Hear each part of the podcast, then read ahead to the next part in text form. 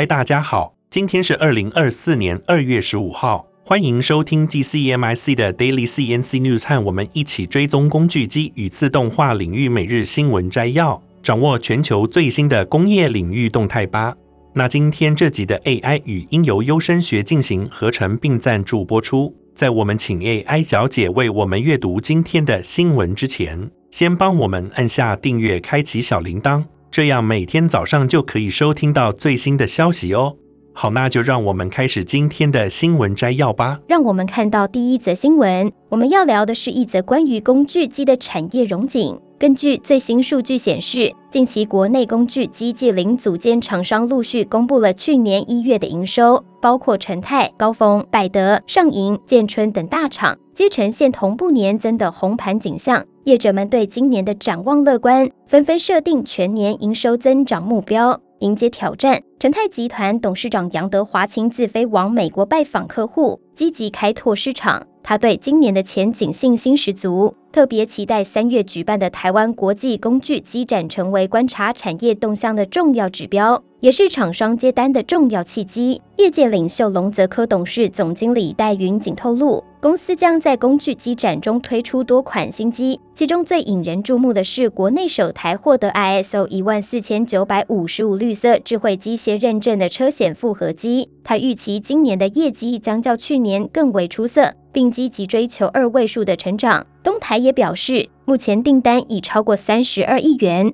终端需求稳定回升。今年的成长动能来自航太、电动车和能源等三大产业，全年营收与获利将追求成长。各家业者纷纷看到产业曙光。百德指出，航太、电动车和半导体等产业前景看好，今年的营运势必优于去年。聚婷在木工机械需求增加的带动下，预期第一季营收将优于去年同期，全年营收将回到成长轨道。上银的订单能见度也有所提升，预期上半年业绩表现将优于去年同期。整体产业景气有望在第三季度转好，全年营收则力盼二位数增长。那接下来第二则的新闻，我们要关注的是汽车供应商面临的重大转变，这将直接影响到他们未来十年的生存和发展。最近一项由制造和营运管理顾问公司罗兰贝格进行的研究指出，汽车供应商正面临着区域定位、零件成长和 OEM 客户结构等方面的转变。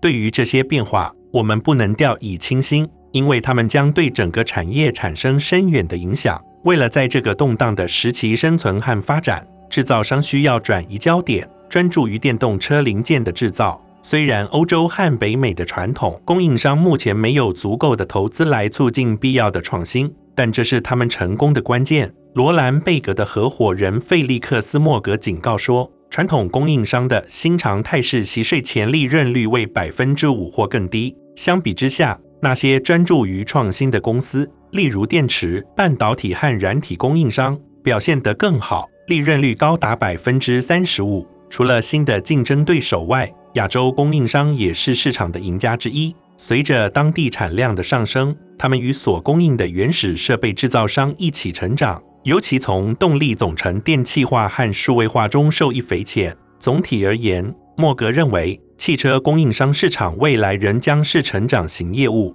但组件客户和供应商将出现不同。这项研究预计，到二零三零年，市场规模将增长百分之三十以上，达到一点三兆美元。因此，各汽车供应商必须调整策略，加大对创新的投资，以应对市场的变化，保持竞争力。实现长期发展。接着第三则新闻，我们将带来一则关于时尚与环境保护的报道。快时尚的流行带来了衣服的大量浪费，但是有人正努力寻找解决这个问题的方法。近期，林茨艺术与设计大学的研究人员提出了一个创新的想法。他们计划使用 3D 列印技术来生产和修复服装，以对抗快时尚浪潮的影响。这项名为“时尚与机器人”的计划获得了奥地利科学基金的支持。该研究团队的方法不仅仅是简单地修复衣物，而是采用了一系列创新技术，例如利用机器人进行 3D 列印和使用新材料。这将有助于创造更加永续的时尚生产流程。在计划的第一阶段中，研究人员已经成功地利用 3D 列印机器人制造出了一件衣服，并且开发了能够进行三维切割或缝纫的机械手臂。这些技术的应用将使得修补衣物变得更加高效和经济。此外，为了使时尚产品更具可持续性，研究人员还与专家合作，成功种植出了 3D 裤子和鞋子。这些产品所使用的材料来自于细菌生长的纤维素，这意味着它们可以在不破坏环境的情况下生产。研究团队的一位成员表示，这些新技术的应用不仅仅是为了解决衣物修复的问题。更是为了推动时尚产业向更加可持续的方向发展，这对于我们的环境保护至关重要。尽管目前细菌纤维素制成的服装还处于基础研究阶段，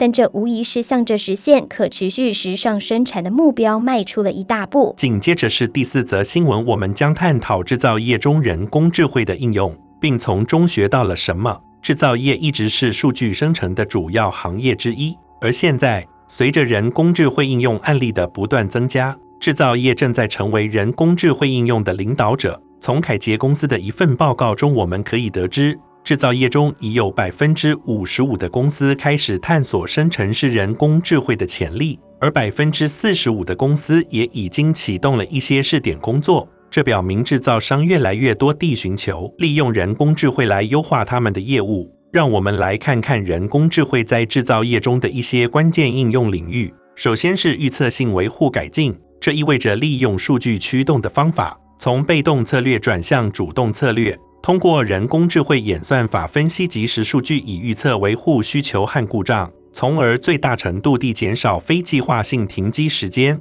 其次是能源效率和资源利用的优化。制造商利用人工智慧来分析制造过程中的能源消耗和资源利用，以减少浪费并提高效率。此外，人工智慧还在供应链视觉性和品质控制方面发挥着重要作用。制造商利用人工智慧来实现更精确的需求预测和更好的供应链管理，同时通过影像和视讯训练的方式提高品质控制水平。未来几年，人工智慧在制造业中的应用将会加速。因此，对于想要处于领先地位的制造商来说，开发能够利用人工智慧功能的适当基础至关重要。最后，在实施人工智慧时，需要考虑到人员、流程和平台等因素，这包括确保团队具备使用人工智慧技术所需的技能和结构，识别潜在的应用案例。以及拥有合适的系统和工具来支援人工智慧的实施和采用。那最后一则新闻，我们将讨论一项新的报告。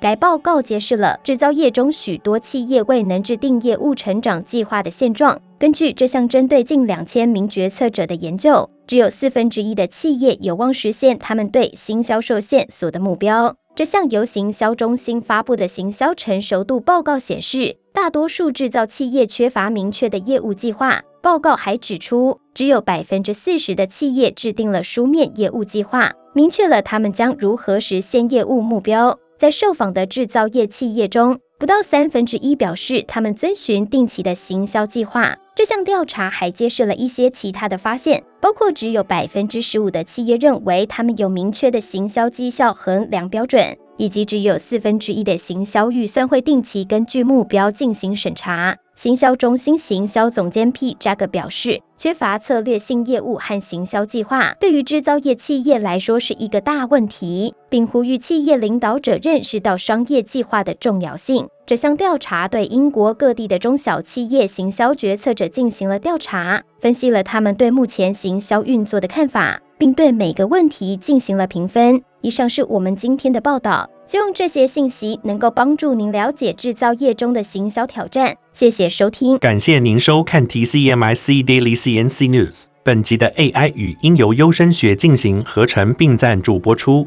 工业自动化正在不断的发展，敬请关注我们的节目，我们将持续为您带来最新的科技动态，还有行业资讯。如果您喜欢今天的节目，请给我们一个五星好评或按赞。并在留言中告诉我们，您还想了解哪些其他有趣的新闻呢？祝您有个美好的一天，我们下次再见。